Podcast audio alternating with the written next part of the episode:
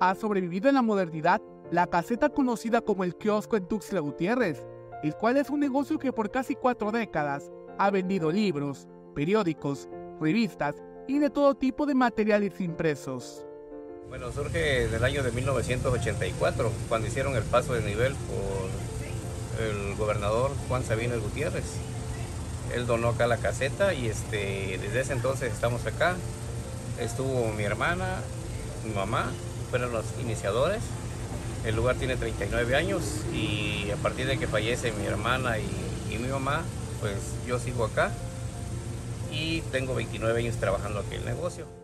Años de tradición familiar han sido preservadas por Don Abenamar, quien heredó este negocio de su madre y hermana. En la actualidad, en este lugar llegan personas que aún buscan materiales impresos. En venta de libros y revistas. Y lo que se vende acá pues son algunas colecciones de libros, de algunos autos y lo que son TV notas, TV novelas, lo que es esencial de, revistas. Lo que más se vende pues son los periódicos, que es lo que más se vende y este pues las revistas que son tradicionales como el TV Notas, TV Novelas, Proceso, son los que más se venden.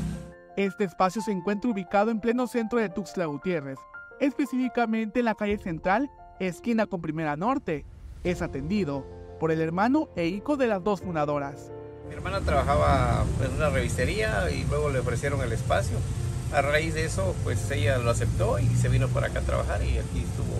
Así se inició el trabajo de, ventas y libros y revistas, porque anteriormente había un kiosco muy pequeñito en el Parque Central, pero ya de ahí de raíz se pasó por acá y así empezó la historia, o sea que desde entonces, pues gracias a Dios aquí seguimos. Don Abenamar, desde este espacio, agradeció la que ha sido su clientela durante todos estos años, ya que aseguró que sin ellos no habría sobrevivido este negocio que aún es recurrido en la actualidad.